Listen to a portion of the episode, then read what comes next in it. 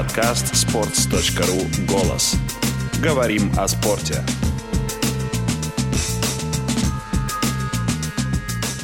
Всем привет, это подкаст sports.ru «Голос». Меня зовут Роман Мун, и сегодня мой гость — это Владимир Стагниенко. Добрый день. Расскажите сейчас про все ваши проекты.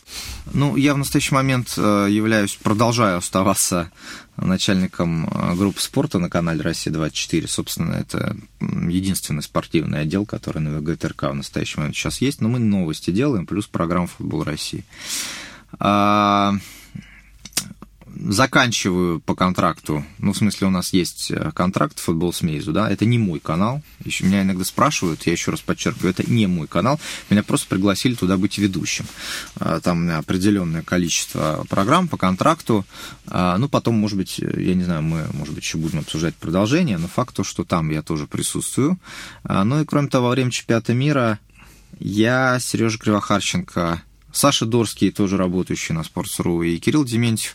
Мы сделали совсем такой э, проект, э, как спонтанно родился, который называется 4D, когда сразу на телефон там записывали реакцию. Но мы его делали, дело в том, что мы его делали под специально под социальную сеть ВКонтакте, и, в общем, там были очень хорошие просмотры, там до трех миллионов доходило во время чемпионата мира. А, но сейчас мы пытаемся это все перевести уже на YouTube, потому что э, там, там было требование жесткого эксклюзива, сейчас немножко все по-другому. Вот. Но в Ютубе немножко другие правила, поэтому, в общем, начали мы только этим заниматься, так что всех приглашаю. 4D четкий футбол ищется в Ютубе элементарно. Правда, что вам, э, когда вы только пришли в ГТРК, сказали, что, ну, спортивных проектов особо нет, не хотите вести «Утро России»? А, даже не так. Мне сказали, что спортивных проектов нет, что мы готовы взять на чемпионат, но потом нету спортивных проектов, что, может быть, придется работать ведущим где-нибудь. Я сказал, а где? Э, ну, как бы я сразу говорил, что политикой у меня нет желания заниматься. Мне сказали, ну вот не знаем, ну, может быть, вот «Утро России». Я сказал, ну, если нужно вести «Утро России», буду вести «Утро России». Ну, в принципе, не, не самый худший вариант из того, что могло быть. Но после чемпионата Европы оказалось, это в 2016 году было, что нет нужды работать на «Утре России», что вот есть э, должность начальника отдела спортивных новостей, чем я, собственно, два года и занимаюсь. А вы в одном из интервью говорили, что вам не нравится управлять людьми. Нет, не нравится. Управление людьми подразумевает все-таки некоторое иногда насилие, да, то угу. есть приходится человек что-то заставлять, ну не то чтобы ему угрожать, но в общем на него давить. Я не очень люблю всем этим заниматься. Я привык отвечать только за себя. Угу. Ну, у меня даже работа такая, если мы говорим все-таки о работе комментатором, да, то ты подготовился, ты пришел, ты сел, даже если ты работаешь в паре, в конечном итоге все-таки ты отвечаешь за свои слова, мне так проще. Ну вот сейчас приходится, да, приходится работать с людьми. Вспомните последний случай, когда вам пришлось орать на подчиненного. Я вообще на работе никогда кричать не буду. У меня и э, дома на детей не орут никогда. То есть это у нас в семье мы знаем, как можем там ребенка наказать. Ну, не в смысле его побить, а наказать. Но никогда у нас э, на детей голос не повышали, я тоже никогда не повышал. А на работе? Вопрос скорее был про работу. Я понимаю, я просто говорю, что нет смысла в этом. Мне кажется, что можно авторитетом поддавить человека и не повышая голос. А как это поддавить авторитетом? Слушайте, ну вы полагаете, что я не являюсь для своих сотрудников молодых авторитетом? Я полагаю, не, я уверен, что это так. Мне кажется, что просто... Слушайте, ну вот когда мне было 20 лет, мне, например, я просто вам расскажу, как бы, э, мне, например, Дима Федоров, 21 год, мы, я был на 7 ТВ, он мне напихал за халтурное отношение к сюжету. Он не повышал на меня голос. Он просто принес сюжет, мы его просматривали, и он мне объяснял, что то, что я сделал, это плохо. Минут 20. Это были, в общем, ужасные 20 минут в моей жизни. Я после этого пошел, пересмотрел все исходники, перемонтировал полностью сюжет, чем, кстати, на Диму произвел крайне благоприятное впечатление, потому что он полагал, что после того, как этот разговор закончится, я скажу, а, ну ладно, в следующий раз сделаю хорошо. И когда он узнал, что я сюжет перемонтировал, а, он сказал, что это хорошая реакция. Я просто к тому, что для того, чтобы человеку было дискомфортно, стыдно, а, плохо, как раз про проще его один на один поговорить и человеку объяснить. Если он э, адекватный, он отреагирует адекватно. Если он неадекватный, ну, значит, надо избавляться от неадекватных людей в коллективе. Собственно, все. Сколько матчей вы откомментировали за последний календарный год? Ну, 2018. По чемпионат мира матчей 12, с учетом того, что на сайте было. На Евроспорте матчей 12. на Силе ТВ несколько. Я думаю, что немного, матч 30. Это много или Это мало? мало. Для комментатора, конечно. Угу. Проблема в чем? В том, что ВГТРК спорт не показывает, э, футбол не показывает. На Евроспорте ребята меня любезно зовут время от времени, но там футбола тоже немного, при том, что есть комментаторы. Они зовут, я охотно хожу. Там, даже я перед чемпионатом мира. Они же показывают Бундеслигу, но это как это называется, Евроспорт, ну, на Прибалтику, одним словом. Uh-huh. То есть русскоязычный, но он идет только на Прибалтику. То есть Эстония, Литва, Латвия, там свои права. Но это делает Евроспорт Россия, как бы, потому что, ну, русскоязычная озвучка. Я специально попросил несколько матчей перед чемпионатом мира, при том, что я мало чего понимаю в Бундеслиге. Я звонил Сереже Кривохарченко, Леше Андронову, Кирилл Дементьеву. Но мне нужно было, конечно, немножко набрать перед чемпионатом мира хоть чуть-чуть форму.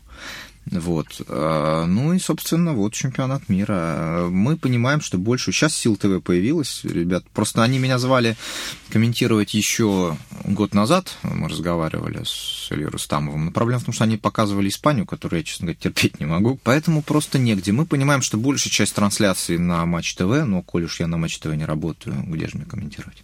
Складывается впечатление, что вы действительно скучаете вот по этой комментаторской жизни, когда главная часть работы — это комментирование. А, допустим, сейчас появился бы вариант вернуться на Матч ТВ. А он и такой вариант же был. У нас были определенные контакты, но дело в том, что поскольку, как это не, не нескромно прозвучит, я в некотором роде спортивный голос ВГТРК, то ВГТРК не против, чтобы я работал а, на других нефедеральных каналах. То есть, если бы Матч ТВ если бы речь шла об их цифровых каналах, то проблем бы никаких не было, но в ГТРК не против. И у нас даже были контакты на эту тему э, где-то там полгода назад. Ну, как-то, ну, понятно, зачем это нужно Матч ТВ? Э, комментаторов полно, мне деньги надо платить для того, чтобы я только на цифровых каналах комментировал. Ну, в общем, как-то, в общем, не было какой-то обоюдной, мощной заинтересованности. То есть мы как-то поговорили, да, поговорили на эту тему, но как конкретно ни до чего не договорились.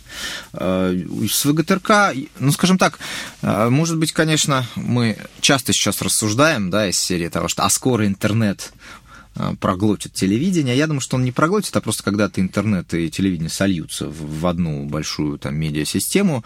Но я думаю, что произойдет это на самом деле не так уж скоро, там лет через 10, может быть. Вот, поэтому если бы какие-то были мега интернет-проекты, что-то совершенно для меня новое, но уходить на другое телевидение с ВГТРК я не буду. То есть я уже там проработал очень много лет. Э, ко мне там всегда хорошо относились, за что я благодарен. Мне всегда там очень доверяли. Поэтому я не вижу смысла уходить. С ВГТРК я уже не уйду точно. Ну, то есть, если бы вам предложили... Нет, ну, конечно, если завтра предложит, придет ко мне Sky и скажет, я не знаю, парень, мы тут решили э, в Англии делать, э, не будем больше по-английски комментировать, только по-русски приезжай. Конечно, там будешь рядом с Линикером сидеть, конечно, я бы обдумал. Но уйти с, там, с ВГТРК на другое телевидение, то есть там, я этого делать не буду. Вот вам, допустим, завтра Матч ТВ предложит, да, условно, очень условно, э, пост, ну, постоянно работать на основном матче, да, какую-нибудь хорошую зарплату, ну, там, 1400 в месяц. Да, вы знаете, а, дело же не в деньгах. И, и, и не надо будет руководить людьми, да, ну, вот вообще, то, что вам не нравится. Но вы поймите, вы... вы поймите, что я не скрывал, что когда я с матча уходил, главным образом, ага. мне не нравится руководить людьми, но в целом мне комфортно работать с НВГТРК. Угу. А на матче мне по ряду причин э, при отсутствии конфликтов был дискомфортно. Мне просто не нравилось работать на матче. Поэтому я ушел как раз туда, где э, я проработал много лет, и куда я пришел, сказал, ребят, мне, ну не ребят, я ходил к начальству, сказал, знаете, uh-huh. я хотел бы вернуться. Э, мне пошли навстречу. В данном случае, после того, как мне пошли навстречу, после того, как я отработал чемпионат Европы, после того, как я отработал чемпионат мира, включая финал домашнего чемпионата мира, сказать, а знаете, я пошел назад на матч ТВ. Нет, так не делается. Матч э, ВГТРК – это структура, где я работаю. Коль уж на матче не получилось, значит, не получилось. Ну, а что касается комментариев, вы поймите, если я сейчас на силе буду регулярно комментировать любимый итальянский чемпионат, то, в принципе, мне хватит. А потом, я вам честно скажу, уже, конечно, э, такого безумного желания комментировать любой, любой ценой у меня уже нет. После того, как у меня... У меня оставалась, конечно, единственная большая галочка такая, это финал домашнего чемпионата мира. Поэтому это не значит, что мне неинтересно, но вот абы куда, лишь бы комментировать, нет, я, я не хочу. Что не так было с матчем э, Франция-Аргентина с вашим комментарием? Чем А, Я несколько эпизодов неправильно оценил. А, Я пару раз упустил происходящее на поле. Ну, собственно, я допускаю, что для людей со стороны, может быть, для большей, если ничего не заметила, но сам же себя всегда оцениваешь лучше всего. В общем, я недоволен. У меня, если говорить про чемпионат мира, а, я недоволен матчем Франция-Аргентина. Немножко я, меня понесло на радости в конце матча с Египтом, но я думаю, что в данном случае это как раз простительно. Опять-таки, мы так долго этого ждали, в данном случае э, я работой доволен. И у меня очень был тяжелый матч Хорватия-Англия, потому что я в тот день заболел. То есть я за час померил температуру, 38, э, за час до выхода на стадион голова гудит, я напился жаропонижающих с антибиотиками. Но вы понимаете, что когда жаропонижающих напился, голова как будто мозг укутали одеялом. Я не, это не пытаюсь оправдаться, как бы, я просто объясняю, что матч мне очень... И у меня першило в горле, болело горло. Матч дался мне очень-очень тяжело. И я бы сказал, что доволен, но там произошла в конце такая история, когда англичане же в меньшинстве заканчивали, потому что пока хорваты там праздновали гол, э, этот самый ушел Парень из Тот- Тоттенхэма, м, Трипье. Трипьер, да. Вот. И я это заметил минуты только через четыре, потому что уже было дополнительное время, и я, честно говоря, у меня уже язык на плече лежал. Вот. А, Так что вот матч. Но зато я думаю, что я очень доволен, как я отработал финал. Я думаю, что матч России-Испания вообще лучшее, что я сделал в своей жизни, потому что с точки зрения коммен- комментария это была очень тяжелая работа. Ну, потому что, скажем честно, почти ничего не происходило. Наши стояли всей командой возле своих ворот, а испанцы катали мяч и не знали, что делать. Вот. А Бразилия, Бельгия хороший. Ну, в общем, все остальные, всеми остальными доволен. Видите, я как э, так, начал с претензий к себе. Мгм, мгм, мгм. А, когда говорили про матч, вы сказали, что конфликтов не было, при этом вам не нравилось там работать. А в чем конкретно была проблема? Ой, слушайте, ну, сейчас мне бы не хотелось уже на эту тему. Вы знаете, я на все вопросы готов отвечать, но матч был уже так давно. Вот. Мне в, в целом как-то было там дискомфортно. Давайте я вот так скажу. Мне даже в Останкино не нравится находиться. То есть Это, мне кажется, там никому не нравится. да, а находиться. для меня Ага. это важно, вы знаете, вот для меня это важно. Мне не нравится Останкино, э, мне в целом было неуютно, э, в общем, как бы, мне не очень нравилось работать. Я думаю сейчас, когда, столько лет прошло, что, может быть, мне, когда матч э, только появился, следовало просто обговорить такую возможность, чтобы работать на матче по контракту, приходить, комментировать, и никаких бы проблем у меня никогда впоследствии не было. Но пожадничал, там были хорошие очень зарплаты, да, хоро- хорошие зарплаты, но это не все знают, да. Правда, зарплаты там про 700 тысяч миллионов, это вранье, конечно, полное, но зарплаты были, сходу там предложили в два раза больше, там процентов на 40, чем была на ВГТРК у меня зарплата. Сколько вы получали на матче? И э, что я Ну, сказал сами. бы Путину, когда перед ним окажусь. А, там от выработки зависела зарплата. А, если максимальная выработка была, а, то получалось э, там 500 тысяч минус э, налоги, да? Мгм. То есть где-то можно было 1450 заработать, но правда у меня максимальной выработки не было, как правило. Мгм. А, Я подумал, что не все наши слушатели были в Москве, тем более уж не все были в Останкино. Можете объяснить людям, почему там некомфортно Ну, находиться? это огромный муравейник, два огромных здания между собой связанных подземным переходом, где ходят толпы людей. Несмотря на то, что у меня, ну, например, в Останкино, причем в- как раз в новом э, ВСК-3, где самые... Вы смотрели фильм «Чародеи»? Там же Фарада ходит по СК-3, и вот это, кто там, кто так строит. Это действительно так. Там заблудиться, если вы человек новый, очень легко. Несмотря на то, что я там с женой познакомился когда-то в этих коридорах, и несмотря на то, что, например, 7 ТВ у меня очень такие нежные воспоминания, но в целом там находиться, особенно после Шабуловки, где у нас три старых здания, и сквер... спросите у вашего бывшего главного редактора, он знает, и скверик там, где соловьи пели ночами. Но это, понимаете, это только одно, то есть я просто, это может показаться странным, но когда вот много таких каких-то мелочей накапливаются, но я еще раз скажу, что у меня, если какие-то, ну, недопонимания там с руководством, то они все были исключительно, ну, там какие-то рабочие, да, то есть у меня больших конфликтов ни с кем не было. А расскажите историю про знакомство с женой в Останкино. А я скрипт потерял. Я делал программу такую Гулмани. Ну, Голассо она называлась, про Южно... Наверное, тогда я впервые заинтересовался южноамериканским футболом, потому что тогда семерка контента, не хватает контента. Тогда это называлось, наверное, другим словом. Ну, контента не хватало. И, в общем, закупались, если находили что-то более-менее при... на первых порах, да, и закупили программу «Галассу», которая, кстати, шла около... Не, не Галмания она все-таки называлась, около года. И она была посвящена именно южноамериканскому футболу, ну, такая обзорная. И они прислали скрипты, потому что там, конечно, можно было с ума сойти, особенно, ну, ладно, Аргентина, чемпионат Мексики. Вот. Это было еще начало нулевых, конечно, таких ресурсов не было безумных. А она работала на семерке, скрипт, она отвечала за переговоры с иностранными партнерами, ей скрипты присылали. А, и вот ну, я скрипты потерял, регулярно этим занимался, ходил к ней, ходил. Видимо, так я надоел, что мы поженились. Когда вы э, уходили с матча на ВГТРК, у вас были какие-то другие предложения? Нет, я, я не хотел никуда больше уходить, я пошел и на прежнюю свою зарплату вернулся. Если нет других... А куда я мог? Еще мне позвонили с Евроспорта и сказали, Э, что время, будут рады видеть меня время от времени, если я буду у них комментировать. Они тогда еще же чемпионшип показывали. Ага. Вот. Я сказал, что время от времени с радостью буду у них комментировать. Что, собственно, сейчас период... изредка и делаю, когда ага. время есть. А, в каком-то интервью вы говорили, что перед чемпионатом мира 2014 года у вас было предложение вообще из другой сферы, да. связанное, кажется, с экономикой, ну, то есть с вашим экономическим да, образованием. Что это было? было? Ну, там, на самом деле, больше пиар-служба была. У меня брат тогда еще в банке работал. Э, вот, там через него было такой... А что за банк? Ну, брат, э, брат у меня был, когда траст санировали, был зампредом, но на самом деле не в траст, конечно, было предложение, а там из другого банка, через его друга. Ну, предложение громко сказать, назовем это возможностью, Возможность. можно было угу. устроиться.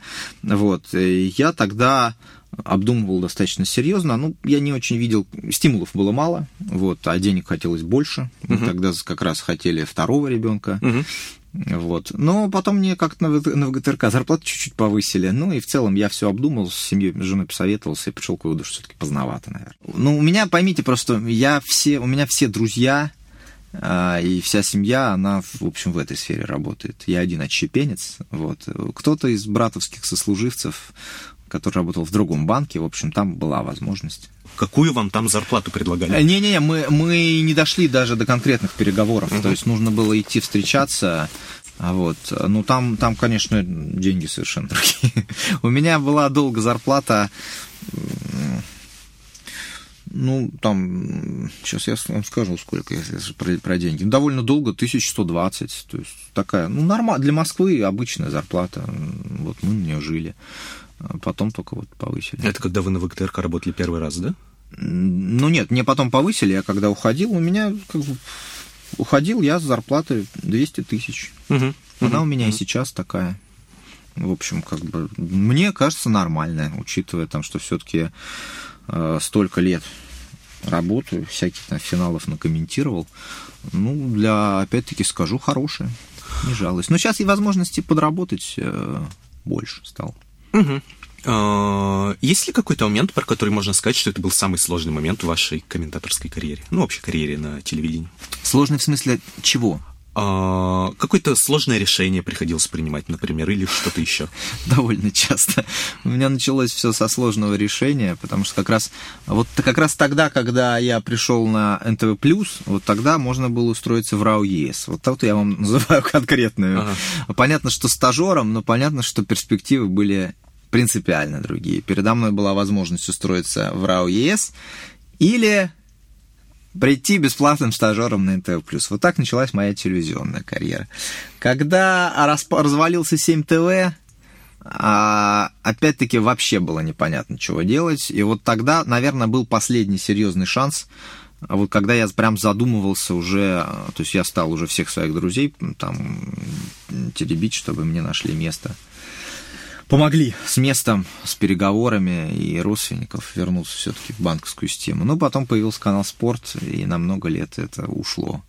Потом вот была вся эта история с Матч ТВ, когда мне пришлось сперва идти, когда закончился спорт на ВГТРК, мне пришлось идти на Матч ТВ, а потом возвращаться абсолютно не понимая, в общем, куда я возвращаюсь. То есть такие у меня какие-то маленькие мои локальные сложности были. А что был за вариант с РАУ ЕС? Там просто был знакомый, опять-таки, по-моему, брата, может, у отца. Нет, там в отдел просто нужен был стажер. Угу. Собственно, я тогда был студентом четвертого курса. А, я, не, естественно, это неровным счетом ничего не значило, но просто выбирая между стажером в РАО ЕС и стажером в НТ+, как вы понимаете, где мне сразу сказали, что мест нету, там ставок нету, и, в общем, Юр Черданцев поспособствовал там, чтобы я там стажировался. И, в общем, немалому меня научил там по части монтажа, озвучки, и не только он. А, но, в общем, понятно было, что у папы у меня тогда отреагировал прям очень плохо. Да, вы рассказывали об этом. А почему именно Черданцев э, вами занимался? Брат э, через конференцию НТ+, как-то ему написал. Угу. И спросил, можно ли прийти. А потом мне позвонил и говорит, слушай, я тут с Черданцевым, ты не хочешь? Я сказал, хочу, все. И вот Юра, ну там не только Юра, но по большей части Юра там мне показывал, как монтируется, на, на озвучку меня водил, там тексты мои смотрел. Да, он молодец. А, я просто не слышал, честно говоря, раньше историю о том, что о том, как Черданцев был ментором для кого-то. А, я честно вам скажу, я, я не знаю кому что, но вот первые там телевизионные вещи, такие э, многие, он мне там показывал, да. Потом я ушел на семерку, и там э, очень много для меня сделали Илья Казаков с Димой Федором, потому что там было, в отличие от э, плюса, где работа съемочная, а тут я сразу семерку тогда с возможностями была через год. И там и зарплата у меня была какая-то, типа, там, 500 долларов. То есть по тем временам просто бомба. Uh-huh, uh-huh. И съемок было много, и загранкомандировки даже какие-то были. Там Илья меня посылал. Ну, типа, там, в Эстонию. Ну, сам факт. Со сборной я ездил. Вот, и там, и Дим. И, собственно, там я комментировать начал. С Андреем Головановым в паре. Вот Андрей еще очень много сделал именно с точки зрения комментария. Потому что, конечно, с опытным человеком в паре всегда проще. Ну, как-то вот так. На самом деле, людей, которым я так или иначе обязан чем-то. Их достаточно много. Достаточно много, да. Не знаю, почему я так прицепился именно к Черданцеву, но тем не менее, почему я... все-таки так получилось, что он занимался вами? Это было, ну, потому ну, что была его очередь? Потому что нет, нет, потому что я вроде как через него пришел, и Юра mm-hmm. мне все mm-hmm. показывал, э, чему-то меня учил. Э, слушайте, ну я думаю, что просто у вас в силу высказываний Черданцева про блогеров к нему как это предвзятое отношение. Для многих вы комментатор, который ассоциируется в первую очередь с английской премьер-лигой. При этом вы всегда говорили, что ваш любимый чемпионат — это Италия, серия А. Это ведь действительно так? Да, это действительно так. Э, самый близкий для меня чемпионат российский, э, самый любимый европейский итальянский. Но так сложилось, что, во-первых, я какую-никакую известность получил именно на премьер-лиге, потому что когда я оказался еще на канале «Спорт» в 2004 году, они три года подряд показывали именно а, премьер-лигу.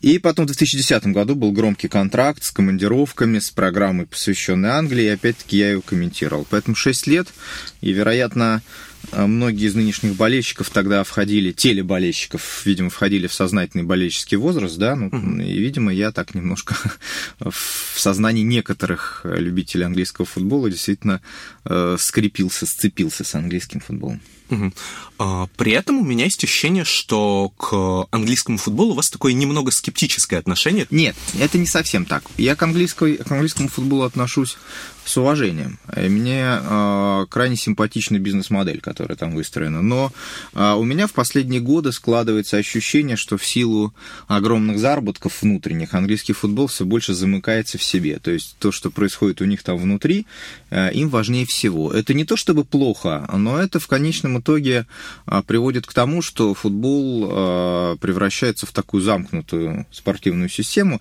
Так со временем произошло, кстати, в Италии, и когда оттуда ушли большие деньги, выяснилось, что а, английский, итальянский футбол не конкурентоспособен а, по сравнению с тем же английским, потому что очень медленный. А английский футбол, как мне кажется, он наоборот все больше уходит в сторону скоростей. Я не, я не хочу сказать, что он бестолковый, но, как мне кажется, немножко какой-то э, свежей мысли в нем иногда не хватает. И при том, что футболисты прекрасные. Ну, собственно, посмотрите, что сейчас в Лиге чемпионов происходит, да. Давно мы уже, давно прошли те времена, когда из четырех команд в полуфинале Лиги чемпионов три представляли Англию, и вот сейчас... Э, Ливерпуль по делу слетел в Неаполе, а Тоттенхэм по делу слетел в Барселоне, а Манчестер Сити, ну, это отдельный разговор все-таки пока, потому что на уровне Лиги Чемпионов пока себя Гвардиол не проявил. Э, Манчестер Юнайтед вообще в кризисе, ну, с Челси ситуация сложная. В общем, я к тому, что чемпионат по-прежнему очень мощный, но мне кажется, он так немножко сам внутри себя варится. Но я бы сказал, что из всех европейских чемпионатов, собственно, я слежу за Италией, я слежу за Англией, угу. и совсем чуть-чуть за Германией. Я бы охотно следил больше за Германией, мне не хватает времени. За Францией не слежу, за Монако сейчас, как все, наверное, чуть-чуть стал. А, вот все. Но вам не кажется, что с приходом Гвардиолы, Сарри, Клопа и других действительно современных тренеров э, чемпионат Англии вышел на принципиально другой уровень? Мне кажется, что в данный момент они все вынуждены как-то подстраивать. Ну, что из себя будет представлять Сарри в Англии, это вообще нужно смотреть. На самом деле я а, не разделяю всеобщих восторгов относительно а, того, что Сарри сделал в Наполе. В том смысле, что он, конечно, вывел неаполитанцев на следующий уровень после Бенициса. А, но, а, как мне кажется, команда оказалась достаточно однобокой, у которой не было никогда запасного варианта а, развития игры, и если фирменная игра не шла, команда начинала скрежетать. Кого вы еще назвали? Клоп, как мне кажется, скорее подстраивается под английский футбол. Другое дело, что у него получается. И Ливерпуль как раз выглядит командой, которая может что-то, если только они не будут пытаться делать то, что они пытались сделать в Неаполе. Ну а к Гвардиоле тут у меня очень сложные отношения. Мы с Димой Долгих, с которым вы, наверное, тоже знакомы, регулярно ругаемся на эту тему в Телеграме, потому что он большой фанат Гвардиолы. А я с уважением отношусь ко всем достижениям Гвардиолы, но, как мне кажется, в восторге несколько преувеличены касательно Гвардиолы. А можно поподробнее? Вот я просто, например, болельщик Манчестер Юнайтед, и мне кажется, два самых жестких поражения в истории вот за все время, что я болею, это даже не то, что происходило с Мауринью или с Мойсом, а это два финала Лиги Чемпионов, которые Фергюсон проиграл. Да, проиграл безусловно. Я, кстати, комментировал один точно, второй, по-моему, где-то в баре комментировал. А, мало того, он не просто проиграл, а оба раза не смог ничего придумать. Ничего, абсолютно. Но видите ли, та Барселона, это на самом самом деле уникальная абсолютно история, mm-hmm. и Гвардиола, Гвардиола тогда отработал гениально. То есть он а, всех людей, которые у него были, использовал абсолютно правильно, и именно при Гвардиоле, а, как мне кажется, величайший и самый недооцениваемый футболист того поколения Хави mm-hmm. вышел. Но я более высокого уровня игры в футбол в том поколении не видел, потому что я, когда стал, помню, ну, как-то, знаете, Хави, Хави, а потом же, когда ему было лет 28-27, я стал смотреть все эти, а там, типа, 90% точных передач, причем же точных передач не, не серии «дай ближайшему», а то есть просто «дай туда, куда нужно отдать». Поэтому Барселону Гвардиолы просто ее даже критиковать глупо. Это была абсолютно гениальная команда, которая, правда, а, вот она случилась в поколении. Но все, что происходило дальше, я понимаю, что там модно говорить о том, что он проводил какие-то революционные эксперименты в Баварии, в Манчестер-Сити. Но, по сути, Гвардиола получал полный карт-бланш на воплощение своих тренерских идей за безумные деньги. На мой взгляд, отдача, ну, то, что Бавария крошила всех во внутреннем чемпионате, слушайте, ну, она всегда всех крошила во внутреннем, ну, практически всегда.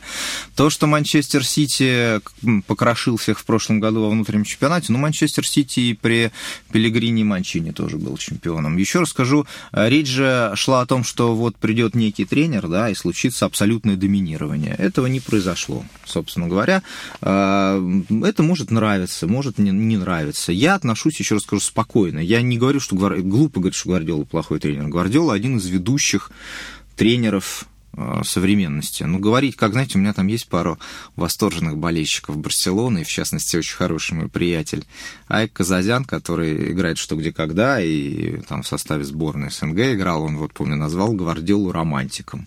Ну, слушайте, назвать Гвардиолу романтиком, я не знаю, это все равно, что а, назвать марвеловские блокбастеры mm-hmm. артхаусом. Ну, Гвардиола это как раз абсолютно холодный человек, который а, вот так, вот так, а вот сюда мне не хватает, дайте мне еще 150 миллионов миллионов, потому что мне нужен... То есть в данном случае это дорогущее воплощение собственных идей. Маурини получил в Манчестер Юнайтед не меньше денег, при этом... Я боюсь, что Маурини уже все. Все? Ну, я, я большой поклонник Жозе Маурини, на самом деле, был. Угу. Я считаю, то, что он в Интере сделал, это было просто прекрасно. И, кстати, единственный матч, где я видел, где Барселону прихлопнули, это был а, ответный. Первый матч в Милане, когда Интер проигрывал, выиграл 3-1. Ну, понятно, там Барса долго на автобусе ехала, но по факту это было так, потому что с помощью прессинга агрессивного они их стали терзать и растерзали. Но сейчас, э, меня знаете еще что смущает? Он всегда был силен тем, что очень хорошо ладил с футболистами, даже с очень непростыми, типа Ибрагимовича. И вот это ушло. Не знаю, может быть, возраст уже, может быть, как-то характер поменялся. Но у него начались... Они, по-моему, впервые это случилось, по-моему, в Реале с Кассилисом, но вот пошли какие-то конфликты для Мауриньо. Мне кажется, ему это очень сильно мешает. А тренерские свои идеи, у него их нет новых но, может быть, прежние бы и работали. Я боюсь, что ему просто... Он может работать, но думаю, что уже не с Манчестер Юнайтед. Ему уже надо куда-то уйти поскромнее и там себя приходить. А, мы обсудили, что Гвардиола переоценен, что Маурини уже не тот. А как вы считаете, кто сейчас самый интересный тренер в Симеона. Европе, кого бы хотели похвалить? Симеона гений. Почему? Потому что Симеона выстраивает... Э, видите ли, это как кажется... То есть это как-то очень громко звучит из серии «Гвардиола переоценен». Гвардиола все равно один из, ведущих, из лучших тренеров Европы. Просто не нужно э, ставить его на пьедестал, собственно, то, о чем я говорю. А Симеона — это человек, который выстраивает э, безупречные тренерские схемы из значительно более скромных ресурсов. Это человек, при котором растут футболисты, совершенно очевидно. Это безумный мотиватор. Единственная моя страшная претензия к, Ди, к Диего Пабло Семену. Диего, какого фига ты все еще не в Интере? Собственно, единственное, что может вытащить Интер, это Диего Семена. Мало того, понятно, что и он в принципе, не против при определенных. Интер — это его команда, он прекрасно uh-huh. это знает. Мне бы хотелось его там увидеть, потому что Испанию я смотрю вот только ради Атлетика. Угу. А в Милане вам не хотелось бы его увидеть? Вы все-таки болельщик Милана? Вы я думаю, что нет. Мере, я думаю, что в Италии, учитывая все-таки некоторую специфичность его характера, ну, из того, что... Я, кстати, знаете, один раз а, мы в Аргентине снимали, а как раз это был а, сезон вот 13-14, когда они впервые угу. в финал лиги вышли. И они играли в Аргентине товарищеский матч со Студиантесом, потому что он же их тренировал когда-то. И как раз Верон еще доигрывал. И меня удивило, я его увидел, мы пошли на пресс-конференцию посмотреть, меня удивило, насколько он вне поля, в общем, достаточно, ну, не добродушный, но такой достаточно спокойный, даже веселый человек. То есть его там аргентинские журналисты за что-то пытались подкалывать. Может быть, зато он же из-за его там же работы Ривер вылетел впервые в истории. Uh-huh, uh-huh. Он как-то так мягко отшучивался, посмеивался. Но это так просто, к слову.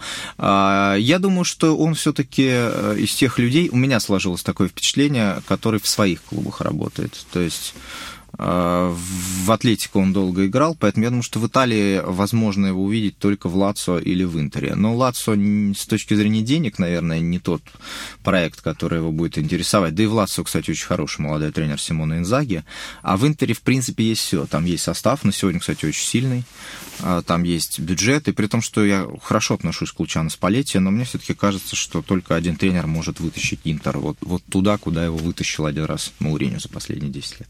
Угу. Как вы думаете, за счет чего Ювентус стал настолько сильнее всех остальных команд в Италии? И реально ли, что в ближайшие лет пять кто-то другой станет чемпионом? Ювентус выстроил очень хорошую саму систему.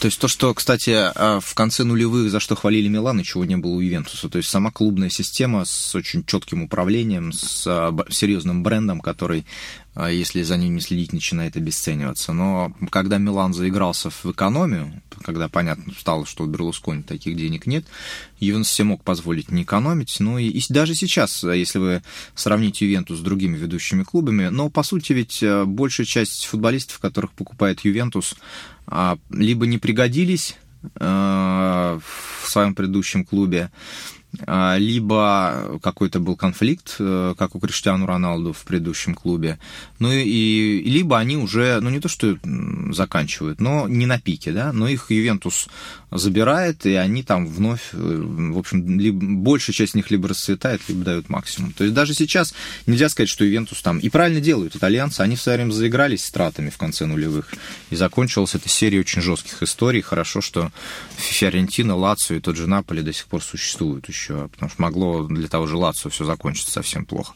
Поэтому в Ювентусе очень четкая структура управления именно клубом. А насколько велика роль Аллегри?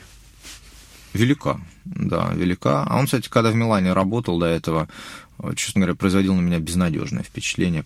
Аллегри нужно было перейти из Милана в Ювентус. Я помню, как он в Милане там последние свои месяцы работал. Это было ужасно, эти пресс-конференции из серии. А я не знаю, почему так получилось. А, но еще раз скажу, нужно попасть в клуб.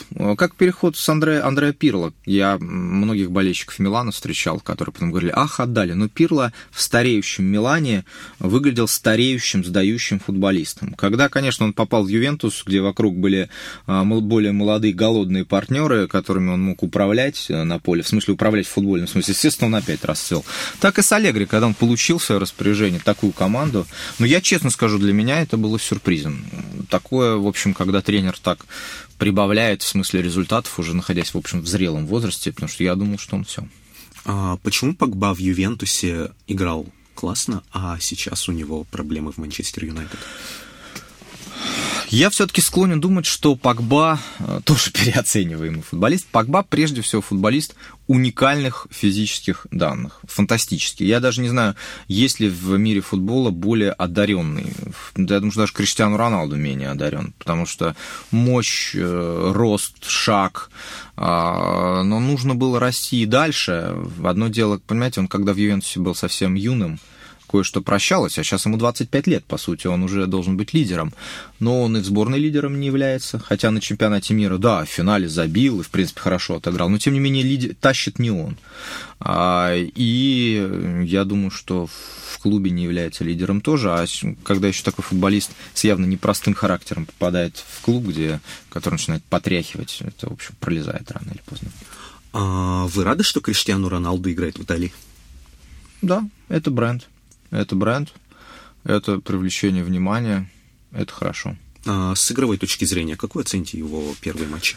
Мне кажется, он довольно быстро понял, чего от него, ну, чего от него хотят, и я посмотрел, потому что мы-то привыкли, что Манджукич подыгрывал там Игуаину, а сейчас Криштиану Роналду играл на Манджукича, а Манджукич забивал, и все это смотрелось э, весьма-весьма интересно. Мне кажется, что он, э, я не замечаю особого эгоизма игрового, хотя мы знаем, что Криштиан достаточно эгоистичный футболист, но это нормальное явление, он суперзвезда, мегазвезда.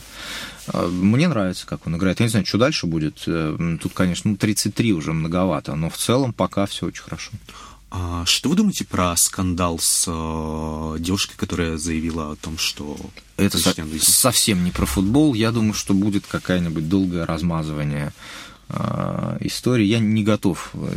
Я, как любой нормальный человек, считаю, что изнасилование это плохо, но, безусловно, история, когда кто-то берет деньги для того, чтобы спустя 7 лет сказать, что он передумал, это тоже как-то странно. То есть, если что-то случилось, нужно идти в полицию, проводить расследование и человека сажать в тюрьму а взять от него денег, а спустя 7 лет сказать, что нет, я передумал, давайте... Ну, с моей точки зрения, это странновато. Но я еще раз скажу, я не психолог в э, женской психологии не разбираюсь, тем более не юрист, но думаю, что какая-то очередная такая склочная история нас ждет. Но это уже скорее шоу-бизнес. Мы насмотрелись на такие истории. Харви Вайнштейн. Харви или Боба Вайнштейна? Харви. Харви пенальти сколько, сколько года? Два-три там продал. И будут еще пинать, я думаю, долго. Окей. Okay. Но это просто... Тут надо понимать, что э, это же история никаких правил э, в определенной части шоу-бизнеса. А э, помните, еще была история с этим, с режиссером-то, который Стражи Галактики поставил? Он там твит какие-то писал, потом mm-hmm. их поудалил. Mm-hmm. А, тут просто надо понимать, что если ты входишь в определенный мейнстрим, то такое может... То есть даже глупо рассуждать о том, хорошо это или плохо, просто там есть определенные правила, и такие, такое может случиться. Поэтому вот, собственно, и все. Ну, просто если говорить конкретно про Вайнштейна, да, ну, раз вы его упомянули, он ведь действительно просил э, да, за то, что Да, просил. Нет, я, я, я же не, как бы, не, ни в коем случае не э, это самое не оправдываю Харви Вайнштейна, но просто э, спустя там сперва девушки соглашались или не соглашались, или там били его постоянно или не били, а потом раз это все как-то выскочило. Еще раз скажу, потому что в какой-то момент стало понятно, что так нельзя, и как бы, а раньше на это, видимо, смотрели сквозь пальцы. Я условно говорю, да, и когда все дела пошли, сразу все там вспомнили про Харви Вайнштейна. Вот и все. Угу. Просто я скажу, что есть, есть определенные правила поведения, то есть для, в данном случае для там, большого шоу-бизнеса мы понимаем, что там харасмент страшное слово. Расскажите, пожалуйста, про свои YouTube-проекты в том смысле, что у вас есть ощущение, что вы понимаете YouTube? Нет, пока нет. Угу. Нет, пока нет.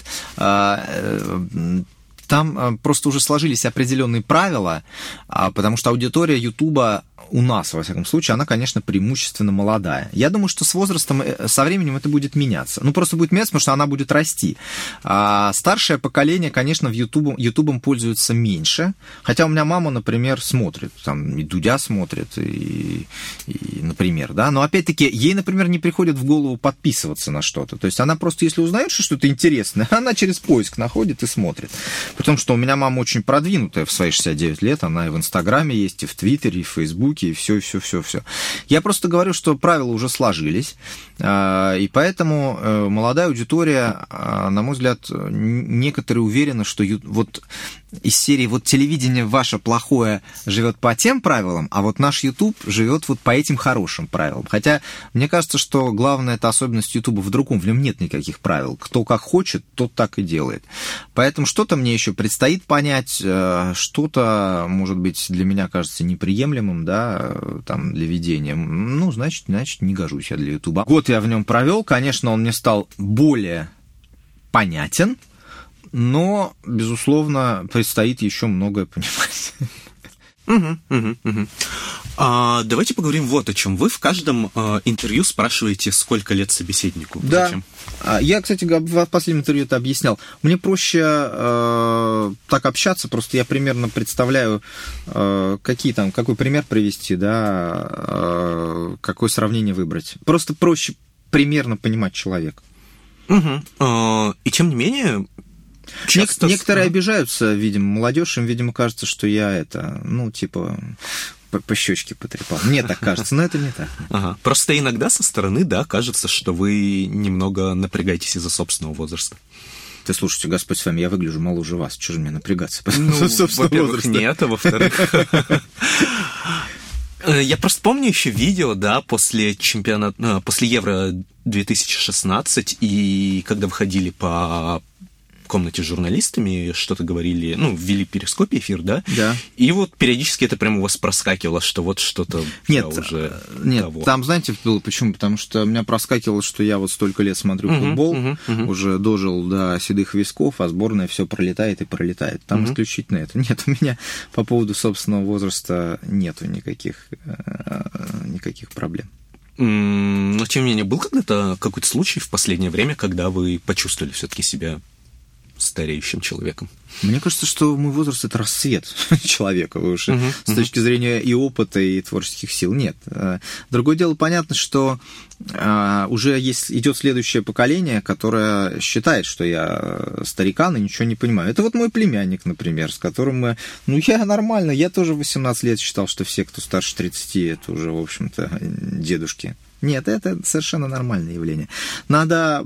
Понятно, что до конца понять поколение невозможно. Э, научиться там примерно представлять, чем оно живет, и уважать его интересы э, нужно. Конечно, и молодежь бы не помешала тоже уважать интересы тех, кто живет постарше, но это, как правило, приходит с жизненным опытом. Это совершенно. Поэтому мы с Сашей группа Анакондас, хорошая группа, он мне несколько треков порекомендовал.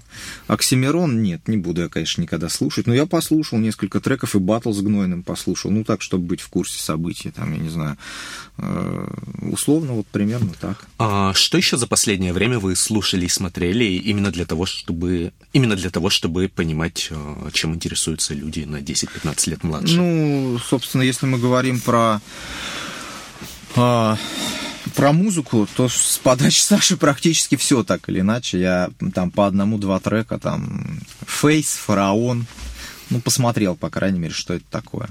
Если мы говорим о кино, с кино немножко история другая. А, есть, грубо говоря, Марвел, да, ну, вся вселенная комиксов, она, конечно, большей частью рассчитана на подростков и чуть старше. Поэтому и делает кассу. Но регулярно я, конечно, не слежу, изредка меня заносят там в кино. Это надо в кино смотреть с попкорном, понятно.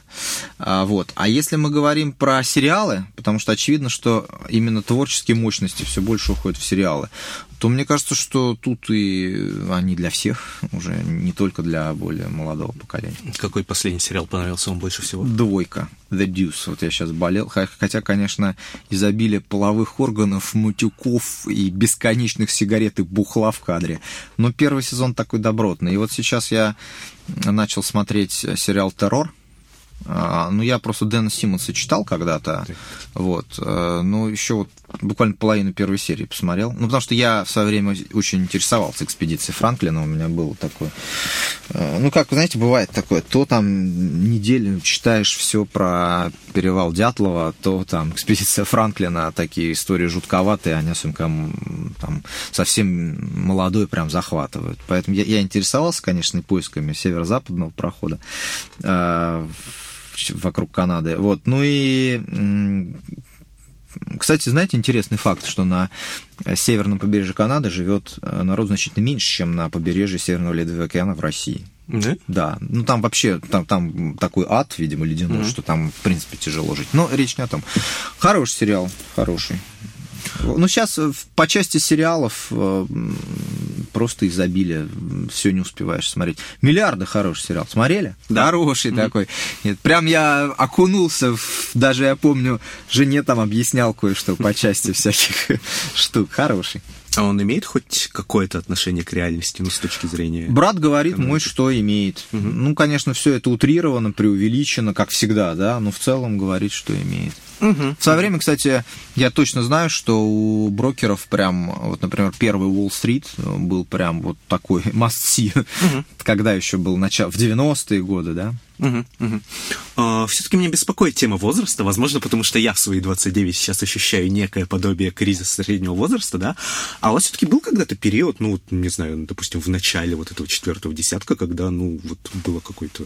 Не, у меня была, была история, когда я э, прокомментировал, вы поймите, в 29 лет угу а, это такой а, так, на пороге тридцатника, когда mm-hmm. тебе иногда кажется, что ты в жизни ничего не добился, что mm-hmm. типа жизни уже вот 30 почти лет, а я ничего не добился. А у меня была такая история, что я по работе по ряду разных причин взлетел очень резко да, то есть как комментатор.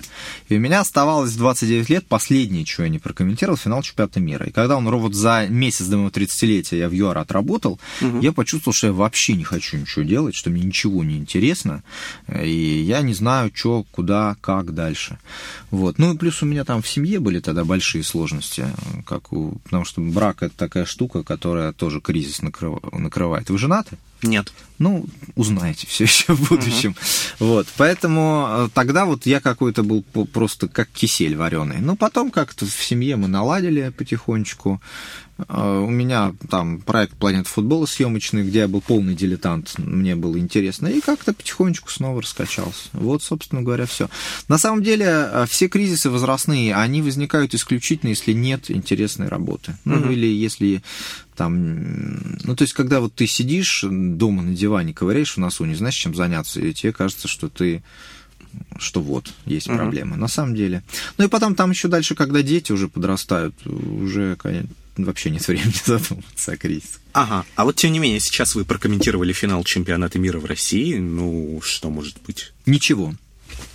Ничего круче быть не может в карьере комментатора. В принципе, а, на федеральном, федеральном эфире финал домашнего чемпионата мира это вершина над вершиной. То есть придумать ничего больше невозможно.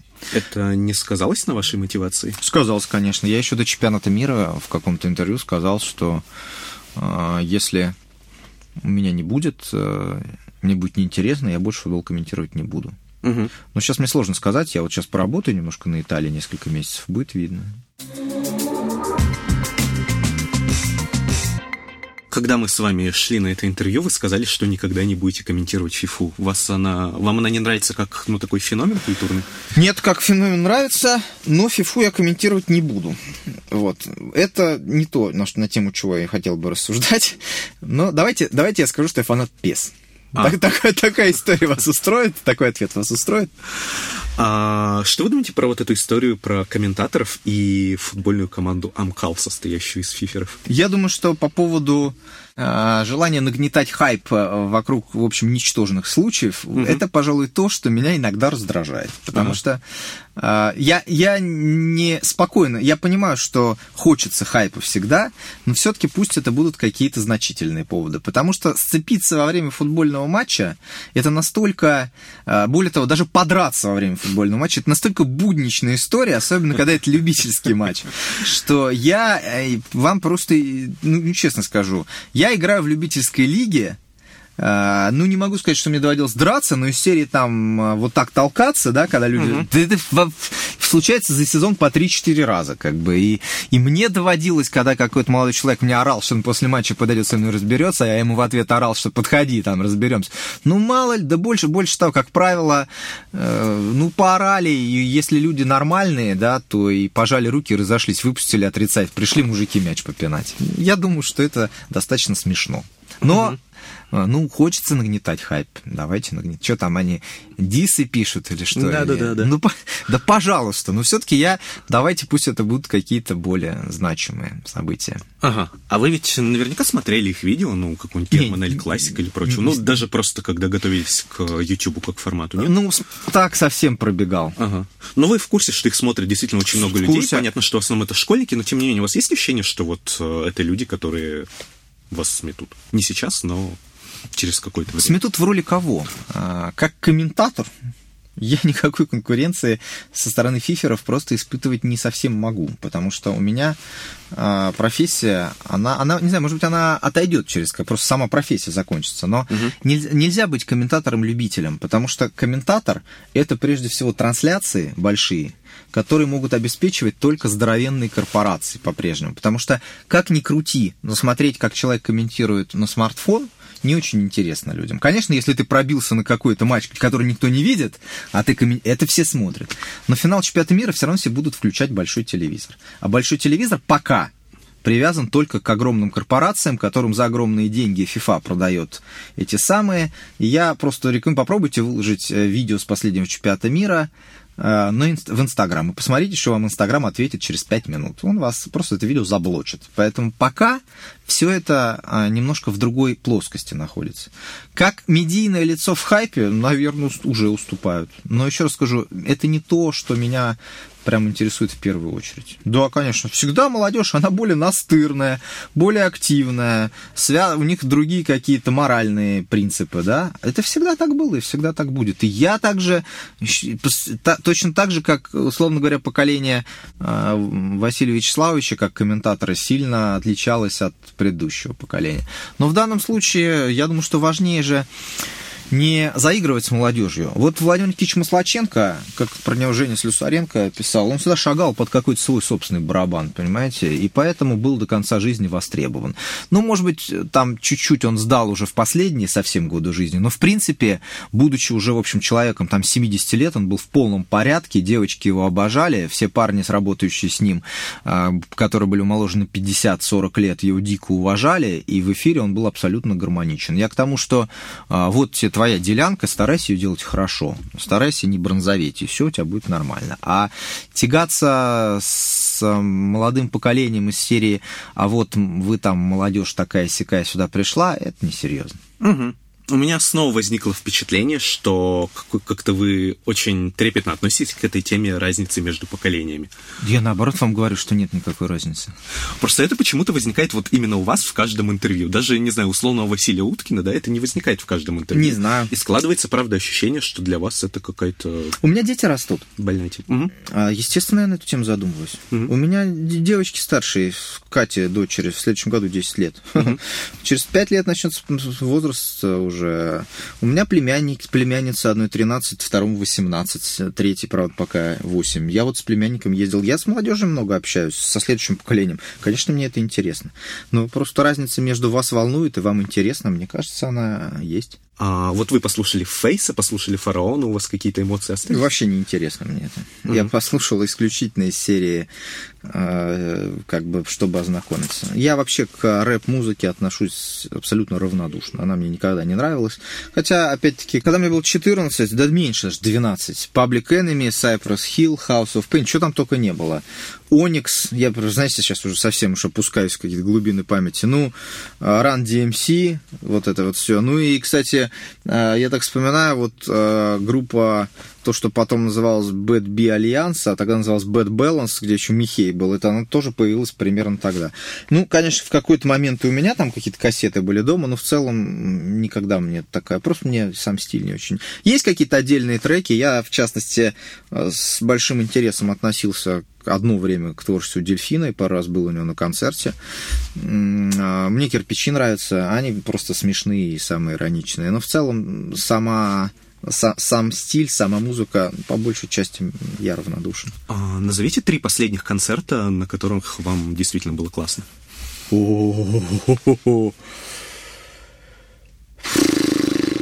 Я уже, честно говоря, последний год особо никуда не ходил. Сейчас я подумаю. У Сержа Танкяна как-то я был хороший концерт, был с симфоническим оркестром. Угу. Мне понравился.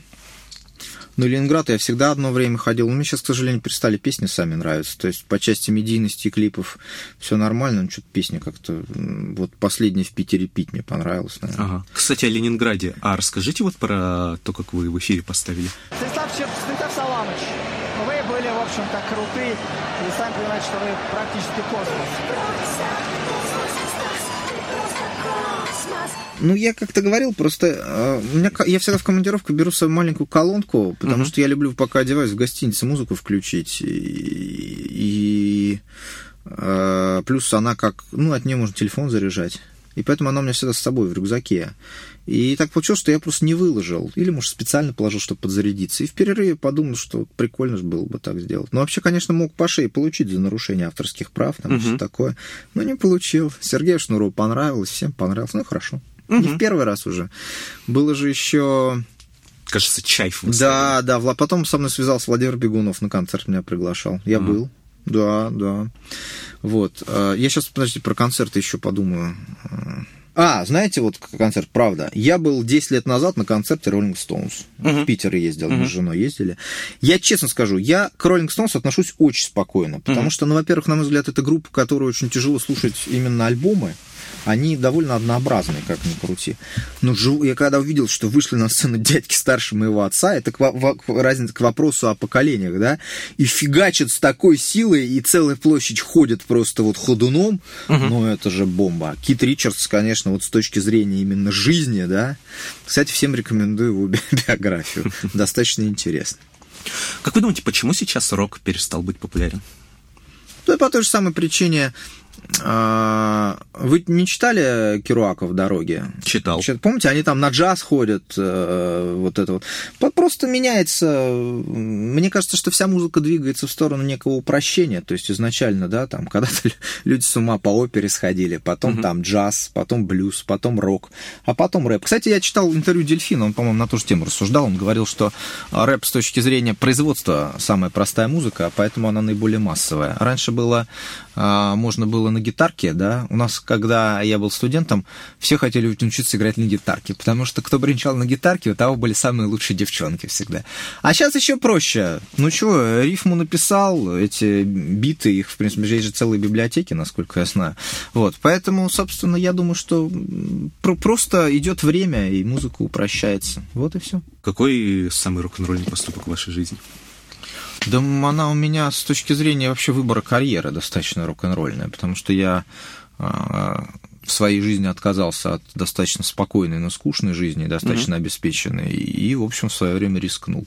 Я считаю, что, в общем, это то, чем я тихонечко в душе, ну не то чтобы горжусь, но думаю, что все оправдалось, mm-hmm. все оправдалось, а, да.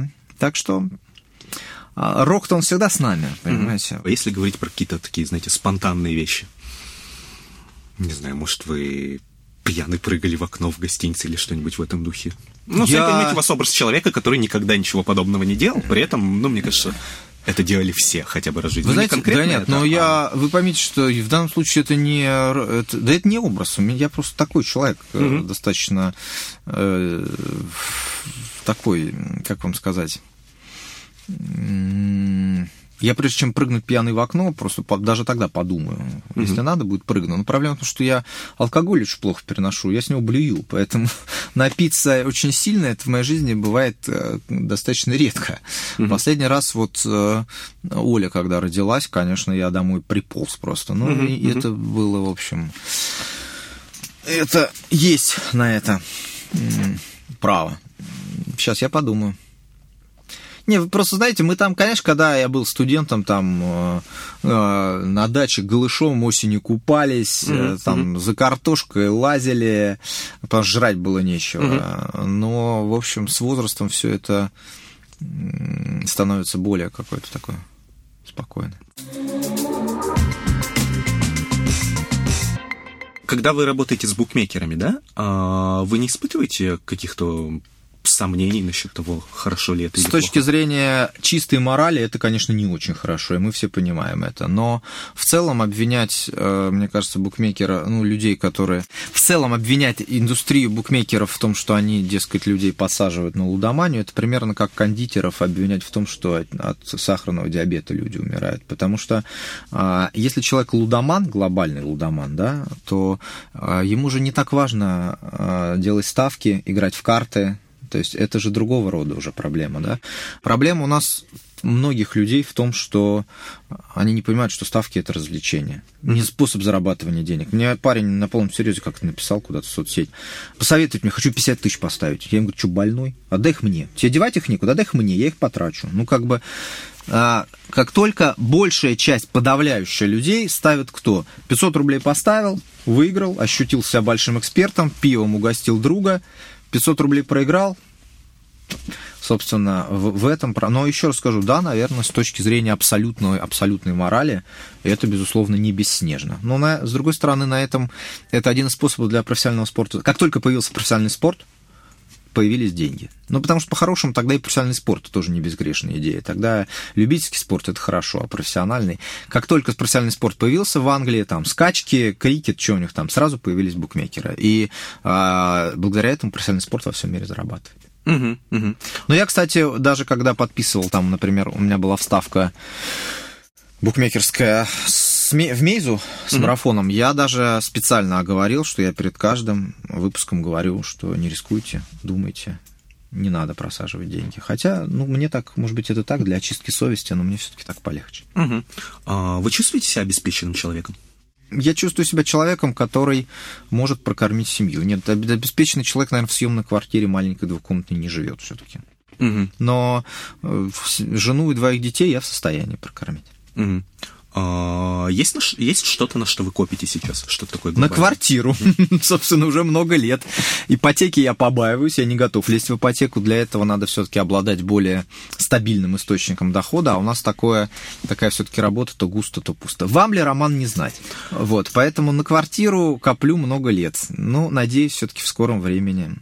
Я еще просто вырос в центре, в Хамовниках, и мне э, не хочется где-то еще жить, а в Хамовниках жить очень дорого. А вам нравится в Москве жить? Все меньше и меньше. Очень строительство плотное, людей все больше и больше.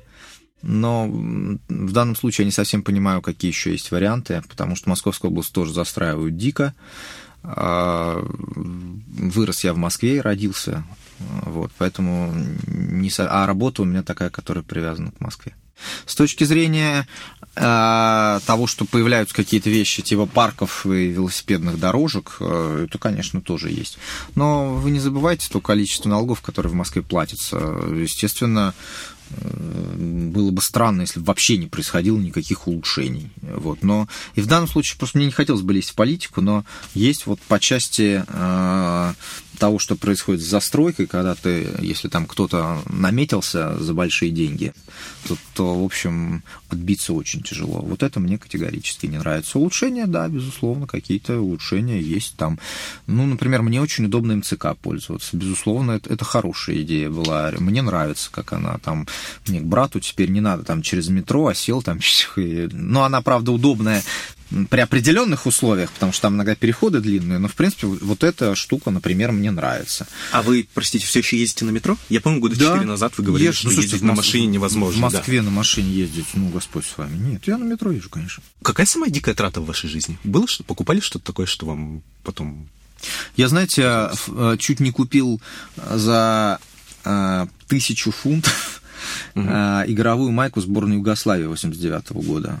Вот, я просто не успел. Я уже жене сказал, дорогая, я сейчас закажу. Она говорит, ну закажи. Я кинулся, и пока я заказывал, ее уже купили. Мгм. Где заказывали? А вот это вот э, есть ретро-футбол. Ретро-футбол шортс, Да, да, да. Но, к такое. сожалению, нету больше их. То есть я, если кто-то, у кого-то есть возможность купить настоящую игровую майку Югославии до 91 года, не та, которая уже в 90, то я, скажите мне, я готов заплатить очень приличные деньги. Но даже там я разговаривал с, э, в Белграде с сербами, к сожалению, не получается ее найти. А из того, что успели купить? Безумная в смысле ненужности или безумная в смысле дороговизны? Либо так, либо так. Вот что вам первое на, на ум приходит, скорее всего, это подходит. Я довольно умеренный в привычках. Ну, например, я себе в свое время купил офигительные казаки в Испании. Ну, такие чоперы, знаете, с обрубленными носами. Вот уже много лет они у меня есть. Я иногда в них хожу даже. А вот они мне абсолютно... То есть зачем? Вы просто увидел, потому что ну, как э, в юности, в детстве, там, Бандера, помните, в Деспирадо, там, с хвостом, я как увидел, сказал, о, и они какие-то были достаточно дорогие. О, кст- а сколько примерно стоили, не помните? Ой, я не помню, это было, потому что уже прошло. Они, в них, знаете, что хорошо? Они же неубиваемые, то есть им уже лет 10, и, э, но какие-то, да, какую-то, то есть не, не 500 долларов, как-то больше То есть по тем временам для меня были большие деньги. Кстати, вот вы сейчас упомянули про хвост, и я вспомнил, что какие-то ваши бывшие коллеги пару раз рассказывали, что вы очень обижались, когда над этим хвостом шутили. Это врут. Никогда я не обижался. Никогда. Я вообще по части внешнего... Я очень не люблю, когда мне указывают, знаете, в соцсетях там. Да, Ага. пош- да пошел ты в жопу, как бы, еще я тебя буду спрашивать, как мне выглядеть. Но в целом, э, я же, у меня и лысая была башка, и длинные волосы. Захотел, отрастил. Конечно, это смеялись, завидуешь, что таких густых волос ни у кого нет. Вот у вас густые волосы, попробуйте отрастить. Вы будете забавно смотреться, наверное. Да, я думал об этом. А, а что такого, ну, в соцсетях? Ну, Не, в соцсетях, когда, знаешь, там кто-нибудь пишет «постригись», ну, пойди ты в жопу, как бы, еще ты мне будешь гукать, что мне делать. Вот это, я в этом смысле, знаете, пожалуй, иногда до сих пор, э, сейчас уже, наверное, меньше, но до сих пор иногда э, завожусь там в Твиттере или еще где-то. Я очень не люблю понебратство и бесцеремонность, как бы. Но бесцеремонность это не на, не на «ты» называть, это нормально. То есть я людей предпочитаю называть на «вы», но я знаю, что в соцсети э, на «ты». А вот бесцеремонность, когда вот человек, знаешь, э, там начинает тебе ну, даже в сети. Меня это вот иногда... Сейчас, наверное, уже все-таки полегче, но иногда нервирует. Я там чуть-чуть завожусь. Как бы. А вы прямо вступаете в переписку какую-то? Я не видел. Я в соцсетях может регулярно вступаю с людьми в переписку, с любыми. То есть не обязательно ругаюсь. Я считаю, что это не так сложно делать. И, в принципе, всем стараюсь по возможности отвечать. Если особенно ничего... Ну, знаете, там же есть еще категория троллей, как бы. Мгм. Их не сразу просто можно раскусить. Этих сразу... Я даже не баню, просто забыл про него и все. Вот. Ну, так, в целом, что-то обсудить. Иногда даже поспорить. Я вообще, если есть уважение к человеку, если ты чувствуешь, что человек не пытается тебя оскорбить, а так можно и поспорить запросто. А был момент, когда вы потом пожалели, что ввязались в какой-то Да, конечно, иной да, спор? конечно, б- был много раз, и, но особенно когда была заря соцсетей. Ну, не заря, а... Ага. То есть сейчас понятно, что Твиттер уже все-таки пошел немножко на увядание. Ага, ага. Он держится благодаря Дональду Трампу, мне кажется, исключительно. Но а, лет там 10, на... ну, какие, да не, не 10, года 3-4 назад, конечно, там доводилось вступать. Там... Особенно много же экспертов во время крупных турниров. Мгм. Очень много. Как- А не помните как-то поконкретнее, вот по какому поводу, по какому-то моменту игровому, да, или какой-то фразе сказанной? Не, ну, как правило, что-то скажешь там, а тебе начинают писать, что ты там ничего не понимаешь. И если, Ага. Когда, естественно, это как-то... Тут, ну, вот смотрите, вот во время последнего чемпионата мира, да, а, фантастическая женщина у меня появилась в Фейсбуке, которая мне написала, что что я плохо комментировал, потому Мгм. что я болел, разумеется, за хорватов. Ну, там половина мне писала те, кто был недоволен. Их было не очень много, тех, кто был недоволен, но были, разумеется, ну, потому что все, живые люди. Э, Писали, что я болел за французов, другая половина писала, что я болел за хорватов. И что мне, прежде чем комментировать большой матч, мне нужно потренироваться, а не комментировать финал Лиги, финал Лиги УЕФА. Вот такой был конец. Но мне кажется, с, таки, с такой фантастической женщиной даже спорить, ну, это глупо. Я ей написал Спасибо большое. Финал Лиги УЕФА – это очень сильно.